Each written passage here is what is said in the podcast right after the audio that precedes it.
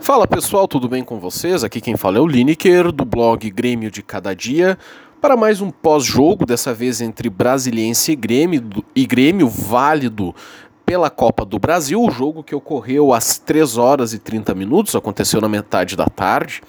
Uh, o Grêmio foi a campo com, então, Paulo Vitor no gol, Kahneman e Jeromel na zaga, Cortez e Wanderson nas laterais, Thiago Santos, Lucas Silva e Jean-Pierre. Uh, e na frente, Léo Chu, Ricardinho e Jonathan Robert. E tivemos a volta uh, do técnico Thiago Nunes né, para Casa Mata, e bem como de alguns outros jogadores, como é o caso do Diego Souza e do Ferreirinha, que estavam no banco, bem como o Rafinha, que estavam uh, afastados por conta do coronavírus.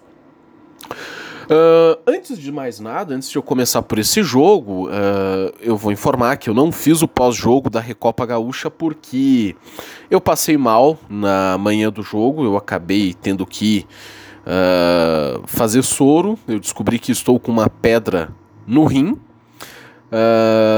e isso me impossibilitou de falar sobre esse jogo contra o Santa Cruz pela Recopa, mas Uh, o Grêmio venceu, o Grêmio jogou com reservas e acredito que o natural a se acontecer era isso. acho que o Grêmio não passou nenhum grande susto, por assim dizer. Só para deixar registrado que eu falei um pouco sobre o jogo. Voltando pro jogo contra o Brasiliense, cara, assim, ó, uh, ainda bem uh, que esse jogo, assim, o Grêmio não, não precisou correr atrás de resultado por ter criado um resultado já em Porto Alegre, porque um, quem não viu o jogo não perdeu nada, sabe? Um jogo uh, bem lento, um jogo bem burocrático, um jogo onde o Grêmio sentou em cima do, da vantagem que criou em Porto Alegre. E somado ao fato do time do Brasiliense não se expor, o time do Brasiliense que precisava do resultado, uh, acabou recuando as suas linhas, esperando o Grêmio. Então, o Grêmio teve a maior posse de bola. O Brasiliense até tentou em alguns minutos se lançar ao ataque, mas uh, não conseguiu aproveitar, não sendo tão efetivo assim. O Grêmio no primeiro tempo girou muito a bola. Uh, o Jean-Pierre foi muito mal nesse jogo. Jean-Pierre jogando muito de costa e vindo muito para trás. Uh, eu vi até, assim, ó, quem viu o jogo pela transmissão do, do Premier, da Sport TV, tem um momento em que o Thiago Nunes ele fala o seguinte: tá se escondendo do jogo. Eu não sei se ele falou isso pro Jean-Pierre ou para algum outro, mas eu acho que foi pro Jean-Pierre, tá? Tenho quase certeza disso. Então foi uma péssima atuação do Jean-Pierre num jogo onde ele poderia ganhar alguns pontos com a torcida e com o time, com o técnico, né? Porque te teoricamente era um jogo fácil, um jogo que o Grêmio estava com a vaga já na mão. O time não é lá um time muito forte, tanto que está na Série C do Campeonato Brasileiro, apesar de ter algumas figuras conhecidas no time, mas enfim o, o Grêmio tinha condições de ganhar fácil do Brasiliense. Mas bem, na verdade, o Grêmio foi para lá e se poupou. O Grêmio se poupou de, de, de competir com o, o, com o time do Brasiliense. Até na entrevista o, o Cortes falou: não, se nós tiver que competir com eles uh, no, na, na, no intervalo, né? A gente vai competir com os caras e tal, mas na verdade o Grêmio só sentou no resultado. Foi um jogo assim que ele só não te dá nos nervos, ele só não te dá raiva, porque é um jogo que aconteceu no meio da tarde, então se você perdeu esse jogo, você não perdeu nada. E o Grêmio já tinha o resultado e a vaga na mão. Só se ocorresse uma hecatombe para que o Grêmio perdesse essa vaga, porque o jogo assim, ó, foi uma verdadeira porcaria. A gente não viu nada assim de novo, nada de, de melhor acontecer no jogo. Se bem que uh, foi dado chance para o Wanderson, acho que o Wanderson até foi bem. Foi dado chance para o Lucas Silva, né, que a gente sabe que nesse meio campo do Grêmio, dependendo de quem for jogar do lado dele, não dá. O Lucas Silva não dá, eu acho que ele é um bom reserva, mas enfim, foi dado chance, foi dado oportunidade para mostrar futebol. Nesse meio, o melhor foi o Thiago Santos, que foi muito bem e tem ido muito bem, e eu já havia dito que é uma grata surpresa no Grêmio. Jean-Pierre, com seu cabelo loiro pivete, foi muito mal, não mostrou, sabe? Um, se escondeu no jogo, literalmente, não apareceu. Na frente o Léo Chu e o Jonathan Robert, assim, é, é aquela coisa, né? Quando uh, o meio não funciona direito, o, o ataque, né, tipo, passa despercebido. O Grêmio chegou muito pouco no ataque no primeiro tempo, até por conta do fato do brasiliense não sair para jogar. Então fica meio complicado, porque aí o Grêmio ficou naquela. Uh, naquele toque de bola chato que a gente uh, via com o Renato a gente, e que por vezes a gente acaba vendo com o Thiago Nunes, que é trocar a bola na vertical, nunca na horizontal, ou seja, nunca ir para frente. O Grêmio roda a bola de um lado pro outro. O Jeromel, cara, foi um dos jogadores que mais tocou na bola, porque a, o, o lance voltava muito pra zaga né? E a transição do Grêmio uh, acaba sendo muito lenta, então isso dá tempo para que a zaga se posicione.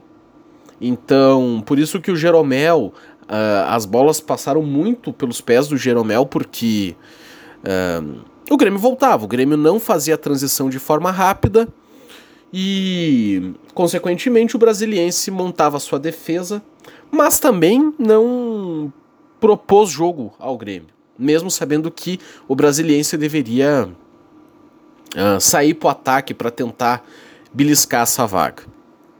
E eu digo beliscar essa vaga porque times grandes da Série A caíram na Copa do Brasil para times menores, vamos por assim dizer. Né? Tivemos a queda do Palmeiras, tivemos a queda do Corinthians, tivemos a queda do Cruzeiro. Tá, ok, o Cruzeiro não é time de Série A, mas enfim, é um é um, um clube, um time que tem camisa, tem peso, é ex-campeão da Copa do Brasil, não é mesmo?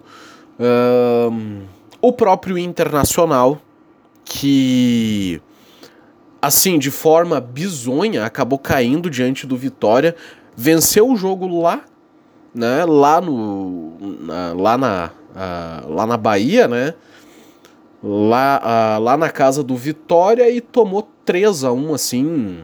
Né? Tanto é que estão comentando que o Miguel Ramírez parece que vai cair, né? E acredito que ele vá cair, porque o Inter ainda tem a Libertadores para disputar.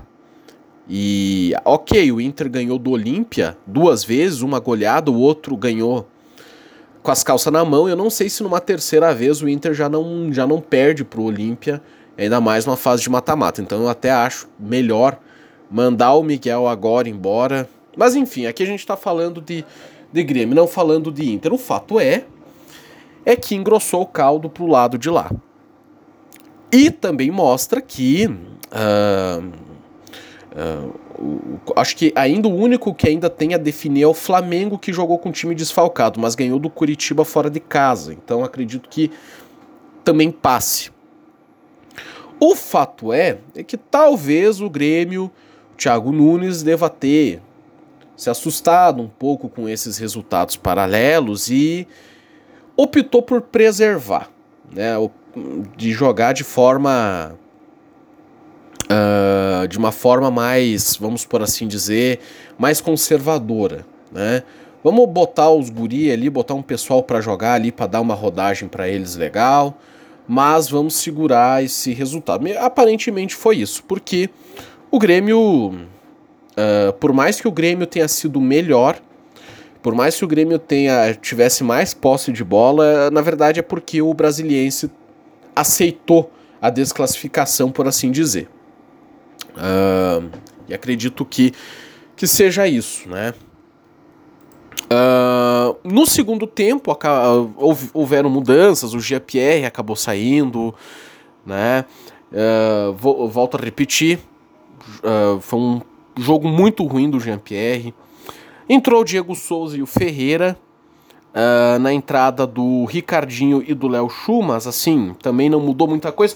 Claro, mudou um pouco os ânimos do jogo ali nos primeiros minutos. O Ferreira botou bola na trave, mas continuou na mesma pegada, por assim dizer. O Grêmio foi para não ganhar. Essa que é a verdade. Parece que o Grêmio foi jogar esse jogo para não ganhar. Mas enfim, né?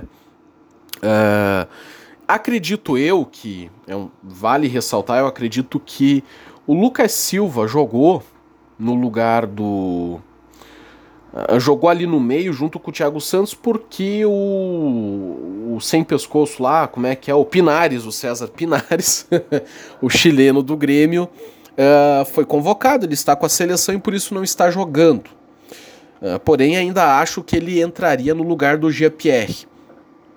Né? Eu acho que essa seria a, a, a, seria o local que ele iria jogar. Mas enfim, é, eu acho que esse jogo nos mostrou muita coisa, né?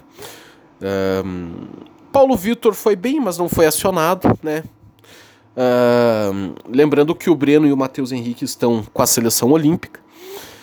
O Kahneman e o Jeromel, cara, assim, é uma imagem que te traz muita segurança, mas se bem que o jogo não exigiu quase nada deles uh, por assim dizer.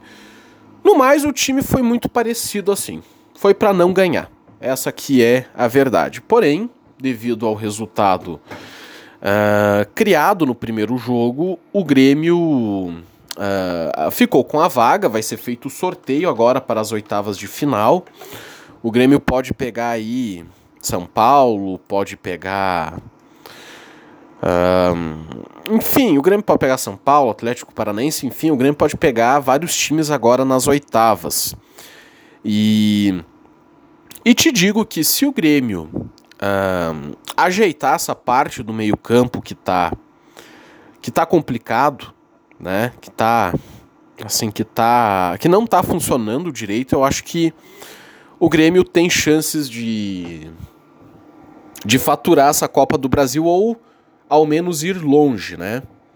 Uh, só passando para dizer, os nossos possíveis adversários nas oitavas podem ser o ABC, o Atlético Paranaense, o Atlético Goianiense, o Atlético Mineiro, o Bahia, o CRB, o Criciúma, o Fluminense, que está jogando bem, uh, o Fortaleza, a Juazeirense, o Santos, o São Paulo, o Vasco, o Vitória e por fim o Flamengo ou o Curitiba, pois esses têm jogo em haver ainda, né? Bom, eu sou a favor da tese de que quem quer ser campeão não pode estar escolhendo adversário. O que vir, você tem que encarar e seja o que Deus quiser, né? Mas como o Grêmio tem muita sorte em sorteio de mata-mata, na verdade o Renato tinha muita sorte em mata-mata, né? Eu acho que o Grêmio nessas oitavas. Ou o Grêmio vai pegar um, um time de Série C, ou vai pegar um dos grandes, tá? Eu vou chutar um dos times ali mais de baixo. Eu acho que o Grêmio é capaz de pegar o CRB, tá? Chuta, eu tô chutando isso daí. E se o Grêmio pegar um time grande, eu acho que o Grêmio vai pegar. É capaz de o Grêmio pegar o Santos. Não sei, tô só divagando aqui, tô só chutando palpites aqui. O fato é é que com a queda desses outros desses adversários mais tradicionais na competição, o, a competição, abre aspas, ela fica um pouco mais fácil dependendo da sorte que você tem no sorteio, né? Mas enfim, vamos esperar para ver. Eu não sei quando que vai ser esse sorteio, não sei até se já não saiu. Agora que eu tô agora de repente agora que eu tô gravando, de repente já deve ter saído o sorteio, mas enfim. Uh, Quanto ao Grêmio, o próximo compromisso do Grêmio é domingo que vem contra o Atlético Paranaense pelo Campeonato Brasileiro. O jogo vai ser às 16 horas. E na, no próxima, na próxima quinta-feira, dia 17 do 6, o Grêmio enfrenta o esporte lá em Recife. Né, o jogo é quinta-feira às 9 horas da noite. Né? Uh, a princípio, uma sequência leve, se bem que no brasileiro o Grêmio não ganhou do time reserva do Ceará. Né? Vamos esperar para ver como é que vai ser esse jogo aí contra o Atlético e para ver o que, que a gente pode deslumbrar nesse futuro aí do Grêmio. Bom, por enquanto é isso. Eu acho que esse é o pós-jogo uh, que eu faço do Grêmio, na boa ou na ruim. Grêmio sempre. Até mais, meus amigos. Fui.